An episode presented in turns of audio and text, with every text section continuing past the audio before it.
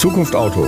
Mein Name ist Peter Grech und ich nehme Sie mit in die automobile Mobilität von heute und morgen. Hallo zusammen. Willkommen zu meiner mittlerweile fünften Podcast-Folge. In der letzten Ausgabe habe ich das Thema Elektromobilität mit einigen wesentlichen Zahlen, Daten, Fakten beleuchtet und auch einigen Kernaussagen durchaus geeignet für in Anführungsstrichen Otto Normalverbraucher und nicht nur für die technisch sehr beschlagenen Personen, die meinem Podcast bisher folgen. In dieser Folge möchte ich das Interview einspielen, das wir mit Mustafa Dinsch, dem Automotive-Chef der Firma Vichay, am Rande der Polis Mobility Messe Mitte Mai in Köln geführt haben. Mustafa ist der Automotive-Chef bei Vichay, einem der größten Hersteller von diskreten Bauelementen und elektronischen Bauteilen, zum Beispiel Spulen, Widerstände, Kondensatoren. Diese Bauelemente werden in allen möglichen elektrischen Geräten und Einrichtungen eingesetzt, in der Industrie, Konsumer, Elektronik, Computer, Automobilindustrie, Luftfahrt, Raumfahrt und Medizintechnik. Bedingt durch den immer stärker werdenden Anteil elektrisch angetriebener Fahrzeuge steigt der Bedarf dieser Bauelemente überproportional, fast um Faktor 5 pro Fahrzeug. Mustafa wird das ein bisschen erläutern, auch was für Technologien dahinter stecken, was ich für besondere Bausteine brauche, wie zum Beispiel MOSFET-Treiber, Unterschiede in den Fahrzeugspannungen dieser Fahrzeuge 400 Volt oder eben auch in den neueren Fahrzeugen 800 Volt, wie zum Beispiel beim Porsche Taycan oder auch anderen Modellen, die jetzt auf den Markt kommen. Mit einer höheren Spannung kann ich schneller laden, aber ich habe auch nochmal besondere Herausforderungen an die Fahrzeugarchitektur und die Komponenten, die ich darin verwende. In diesem Sinne wünsche ich euch viel Spaß beim äh, Zuhören in diesem Podcast und freue mich auf Feedback. Ich stehe hier auf der Police Mobility mit äh, Mustafa Dinch von Vichay. Vielen Dank für Ihre Zeit. Ähm, Herr Dinch, stellen Sie sich bitte auch mal selber kurz vor, Ihr Unternehmen Vichay und Ihre Verbindung zu E-Mobility, Energiewirtschaft und Ladeinfrastruktur. Ja, vielen Dank erstmal. Also ich bin von der Firma Vichay, zuständig für Business Development Automotive. Vichay ist ein, ein Broadliner, das heißt, wir haben alle elektronischen Bauteile, die sich vorstellen können, von passiven Bauteilen bis zu vielen Halbleitern. Wir sind ein ganz großer Hersteller und betreuen natürlich auch fleißig den Automobilbereich, auch E-Mobility, das ist die Zukunft. Und da sind wir eigentlich mit unseren Bauteilen überall vertreten. Ich habe mal auf Ihrer Webseite geschaut und Sie haben wirklich sehr, sehr viel Sortiment. Wo werden Ihre Bauteile überall denn eingesetzt und vor allem, wo in der Mobilität der Zukunft? Also Sie können davon ausgehen, dass unsere Bauteile überall eingesetzt werden, angefangen von den Verbrennern natürlich, aber wenn wir jetzt mal zur Elektrifizierung geben, gehen, dann fängt ja die Elektrifizierung schon mit Start-Stopp an. Das hat angefangen vor Jahren, vor 14, 15 Jahren. Dann ging es zum Mild Hybrid, 48 Volt, das ist immer noch sehr erfolgreich. Wir sprechen jetzt von Elektrofahrzeugen oder Plug-in-Fahrzeugen. Die Zukunft der reinen Elektrofahrzeuge, 400 Volt, 800 Volt, da sind unsere Bauteile auch drin. Das heißt, ob Sie jetzt einen Plug-in-Hybrid nehmen, äh, egal welche Spannungsklasse oder rein Elektroautos, da finden Sie alle Bauteile. Die Bauteile, die Vichy herstellt, die sind auch teils sehr wichtige Bauteile. Zum Beispiel Traction-Inverter, also Antriebstechnik. Wenn Sie die Elektromotoren äh, antreiben wollen, also ansteuern wollen mit äh, sogenannten Wideband-Gap-MOSFETs, zum Beispiel Silizium-Carbid, die sind zwar sehr wichtig, aber davor, vor dieser Brücke, muss eine Distilling-Kondensator rein. Diese Distilling-Kondensator kann so groß sein, also wirklich nicht übertrieben. Und das wird dann meistens kundenspezifisch entwickelt. Das ist ein sicherheitsrelevantes Bauteil. Im Crashfall muss in einem Elektrofahrzeug alles, was über 60 Volt ist, auf unter 60 Volt runtergestuft werden, das heißt entladen werden. Da spielen unsere Leistungswiderstände eine ganz große Rolle. Das heißt, wir sind in der Lage, mit Schaltern schnell diese Riesenenergien, diese hohen Spannungen einfach zu absorbieren. Damit wenn der Sanitäter kommt und die sie aus dem Fahrzeug, was ich nie hoffe, dass sie Unfall haben, aus dem Elektrofahrzeug holen will, damit er keinen Elektroschock bekommt. Sie dürfen eins nicht vergessen, alles über 60 Volt kann Menschen töten. Deswegen spielen wir hier eine ganz große Rolle mit unseren Entladewiderständen im Crashfall. Und das ist eigentlich auch ein sehr wichtiger Punkt, das sollte man erwähnen. Ja. Wir haben sehr viele Patente, was Bauelemente betrifft. Ein Bauteil hier zum Beispiel mit einem Patent, da sehen Sie hier, das ist ein für BMS, für Hochvoltbatterie, eine intelligente Strommessung, bidirektional. Sie können also Ladezustand von Batterie messen, Sie können die Spannung messen, Sie können den Strom in beiden Richtungen messen. Und hier haben wir einen ganz, ganz neu patentierten Schand. Das ist jetzt vor kurzem erst publiziert worden. Wir haben jetzt ein Referenzdesign gemacht. Dieser Widerstand, was wir hier anbieten, bietet eigentlich jedem Entwickler, der im Bereich BMS arbeitet, erstmal eine Erleichterung äh, in seinem Design. Das heißt, er muss keine Temperaturkalibrierung machen. Er muss jetzt nicht die Driften alle äh, in, seinem, in seine Tabelle aufnehmen und dann ähm, also kompensieren.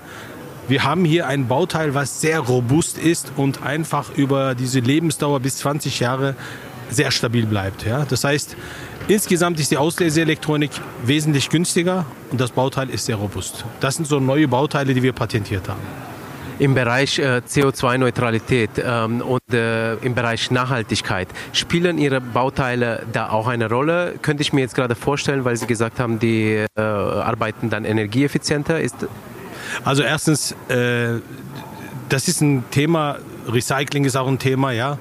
Wie sind die Bauteile da eigentlich funktional äh, involviert? Wenn Sie jetzt diese Bauteile einsetzen, die müssen eigentlich eine ho hohe Effizienz bringen. Ja? Das heißt, wenn Sie jetzt Schalter bauen, also MOSFETs bauen, dann müssen Sie MOSFETs kaum Verluste verursachen. Verluste sind immer da. Die Frage ist jetzt, zielen Sie jetzt 97% Wirkungsgrad oder 85%? Und wenn Sie jetzt von Kilowatts reden, 250 Kilowatt Invertern, dann können Sie sich überlegen, jedes Bauteil, was im Fahrzeug eingesetzt wird, was eine, einen äh, Verlust verursachen kann, ist in der Summe natürlich ein paar hundert Watt und das geht dann wieder natürlich auf, auf äh, CO2. Aber wenn Sie von einem reinen Elektroauto reden, dann haben Sie ja kein CO2. Ich rede jetzt von den, auf die Frage müssen wir jetzt mal gezielt, wenn Sie jetzt von reinen Elektroautos sehen, dann erhöhen Sie die Reichweite. Und das heißt, mit Ihrer Batterieenergie, mit der Energie, die Sie in Batterie gespeichert haben, können Sie im Prinzip mit hohem, Wirk hohem Wirkungsgrad eine größere Reichweite erreichen. Was sind denn die Trends im Bereich Halbleiter und äh, diskrete äh, Komponenten?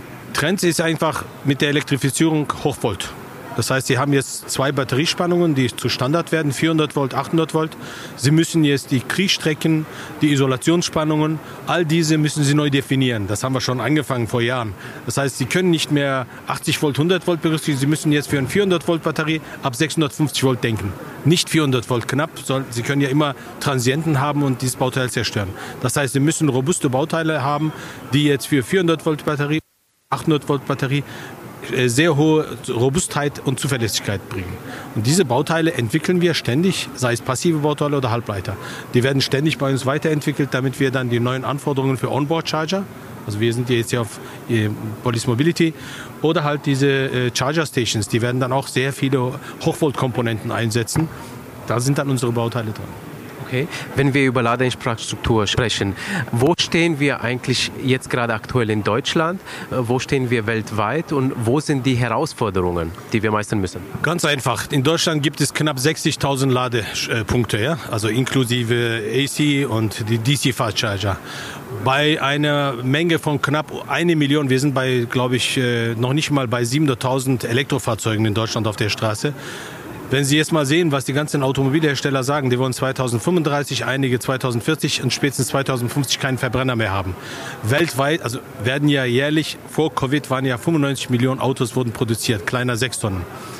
Wir haben nicht genügend Ladesäulen, Ladestationen in, auf der Straße oder in, in, in, in, in, so einem Land oder in Europa, weltweit. Man darf hier jetzt keinen Fehler machen. Man kann nicht äh, Elektrifizierung überall sich vorstellen. Das geht gar nicht. Es gibt Länder, die haben diese Infrastruktur nicht. Die werden auch mit Verbrenner weiterhin fahren. Ich sehe jetzt zum Beispiel auf Ihre Frage einfach zu antworten. Wir werden Elektrofahrzeuge haben für kurze Reich, äh, also äh, Strecken, das heißt als Zweitwagen zum Einkaufen pro Woche weniger als 100 Kilometer. Diese Fahrzeuge kann man schnell, wenn man ein Familienhaus hat, Garage hat, schnell aufladen. Man kann sogar Photovoltaik da einsetzen. Also wirklich Green Energy mit Sonnenenergie das Fahrzeug aufladen. Wenn Sie in einem Hochhaus wohnen mit 80 Wohnungen, dann müssen die alle Eigentümer erstmal zustimmen, dass sie ihre Ladesäulen in der Tiefgarage haben. Das wird ein Problem. Wenn Sie jetzt öffentliche Netze äh, suchen, das wird auch ein Problem. Schauen Sie sich mal, Sie finden nicht mal genügend Parkplätze. Das heißt, die Firmen können dann auf ihren Parkplätzen die Ladestationen äh, integrieren. Dann ist die Frage, wie viele Mitarbeiter kaufen sich in den nächsten Jahren wie viele Elektrofahrzeuge, ob man das auch noch finanzieren kann. Es ist ein super interessantes Thema. Das beschäftigt die ganze Welt, Wirtschaft, alle Firmen. Aber wir können das nicht mehr stoppen. Ja, Covid-bedingt hat Elektrifizierung einen Boost bekommen. Durch Ukraine haben wir sehr hohe Kosten, was Diesel und Benzin angeht. Das heißt, zweiten Boost haben wir durch Ukraine-Krise bekommen. Die ganze Welt wird jetzt über Green Energy und Elektrifizierung noch mehr Gas geben. Das heißt, nicht mehr 2030, sondern 2026 werden wir 25 Prozent aller Fahrzeuge, die gefertigt werden, weltweit, werden Elektrofahrzeuge werden. Das heißt im Prinzip, also man versucht dann äh, weg vom Verbrenner zu gehen, einfach hin zur Elektrifizierung, weil man die Elektrizität vor Ort produzieren muss. Äh, kann man das so verstehen oder kann produzieren kann? Je nachdem, äh, wo Sie leben. Wenn Sie jetzt in einem Land leben, wo Sie viel Sonne haben, dann wird natürlich äh, Sonnenenergie die richtige Quelle sein, aber Sie können auch kombinieren in Europa Wind- und Sonnenenergie. Das heißt, die klassischen Tankstellen auf der Autobahn, die könnten ja Sonnenenergie und Windenergie kombiniert erstmal einen riesen Speicher aufladen. Dann könnten Sie das bis zu 250 Kilowatt DC Fast Charger umbauen und die Leute können dann schnell kommen, in 20 Minuten ihre Autos aufladen, weil die Leute, die auf der Autobahn tanken, die fahren noch lange Strecken die können nicht mit 250 Kilometer ihre Ziele erreichen. Also das ist natürlich eine hohe Investition. Da werden viele große Firmen, die solche DC Fast Charger in Containern aufbauen, richtig investieren. Aber letztendlich müssen wir das bezahlen. Da bin ich mal gespannt, was ein Kilowatt Strom dann kosten wird ja, und wer das freiwillig zahlen wird mal auf die politische Lage auf der Welt angesprochen. Wie beeinflusst die aktuelle politische und wirtschaftliche Unruhelage Ihr aktuelles Geschäft? Wir können, wir können eigentlich nicht genügend produzieren. Es ist erstaunlich, Automobilelektronik hat durch die Elektrifizierung einen mehrfachen Bedarf an Bauteilen äh, verlangt. Das heißt, auch wenn jetzt weniger Autos gefertigt werden, Sie können mal so eine Faustformel, ne-, Faustformel nehmen, eine Million äh, Verbrenner äh, verbrauchen x Komponenten und äh, eine Million Elektrofahrzeuge verbrauchen das Fünffache an diskreten Bauteilen. Ich sehe das Inkrementalgeschäft mit der Elektrifizierung ist der Grund, warum viele Firmen heute nicht äh, genügend Ware liefern können. Natürlich hat das wegen Covid auch einige Lieferketten zerstört. Viele haben äh, viele Kleinunternehmer äh, nicht überleben lassen, weil sie einfach die Ware nicht mehr abgenommen haben. Es gibt, mehr, es gibt mehrere Gründe. Ja. Die Gründe kann man eigentlich alles summieren und dann haben wir eine Position, wo wir Materialkostenerhöhung äh, haben. Einige Materialien sind nicht einfach zu bekommen. Durch Ukraine haben Sie ja von den Kabel gehört. Ne? dass einige Automobilhersteller äh, nicht mehr produzieren konnten. Kabelbäume aus Ukraine. Wer hätte gedacht, dass wir von Ukraine abhängig sind? Aber es gibt viele Länder, wo viele nicht wissen, dass wir von diesen Ländern abhängig sind, weil wir wichtige Werke darüber haben. Was wären denn so die Reaktionen Sie als globaler Hersteller? Wie planen Sie das? Wie gehen Sie mit der Situation um? Führt vielleicht die Situation zu einer Regionalisierung der Produktionsstätten oder gibt es andere Auswirkungen, damit Sie dem gegen entgegengesetzt sich aushelfen? Wir sind erstmal global. Wir haben Fertigungsstätten überall. Sie können nie wissen, welches Land morgen sicher ist und unsicher. Das kann man im Voraus nicht sehen. Aber wir haben für Automobil meistens zwei Werke für unsere Produktlinien in unterschiedlichen Ländern. Damit, wenn eine Katastrophe kommt, ein Erdbeben oder was auch über Überschwemmung, dass wir immer noch ein Backup-Factory haben, damit wir unsere Lieferanten nicht im Stich lassen. Zum Thema Nachhaltigkeit. Wie geht die Unternehmen selbst mit Nachhaltigkeit um? Haben Sie da Programme? Ja, wir haben große Programme. Da sind viele Kollegen von mir, die für diese Environment, für äh, einfach äh, Materialien, die recycelbar sind, äh, sehr viel arbeiten. Äh, alle unsere Werke sind darauf fixiert. Wir müssen halt diese äh, Normen erfüllen, dass wir eigentlich nicht Schadstoffe und so weiter beim Recycling, das sind ja genannte International äh, Material Data Systems, ja. Das heißt, da werden alle Bauteile, kleinsten Bauteile nach unterschiedlichen Metallen und was weiß ich, alles mögliche Chemien untersucht, damit wir dann auch vernünftige Nachhaltigkeit erreichen. Ja. Zu PGUB und Ihrer Zusammenarbeit mit dem Unternehmen. Was äh, haben Sie für eine Geschäftsbeziehung mit der PGUB und mit Peter Gresch? Also Peter Gresch ist ein Freund von mir. Wir kennen uns schon über 20 Jahre. Der war ja in Top-Positionen, äh, in Top-Firmen. Und ich bin auch seit über 23 Jahren in der Automobilelektronik tätig. Und da kann man, die, die Welt ist eigentlich klein. Wenn man über 20 Jahre in der Automobilelektronik arbeitet, dann kennt man die meisten Leute. Er ist ein ganz feiner Mensch, der hat jetzt durch seine PGOB äh, ein super Netzwerk aufgebaut. Er bringt uns zusammen, er bringt uns mit Mitwerbern zusammen, mit potenziellen Kunden zusammen. Es macht Spaß, mit ihm zu arbeiten und wir werden das weiterhin auch unterstützen. Vielen Dank für Ihre Meinung. Ich wünsche viel Spaß noch auf der Polis Mobility. Danke nochmals. Danke für alles. Tschüss.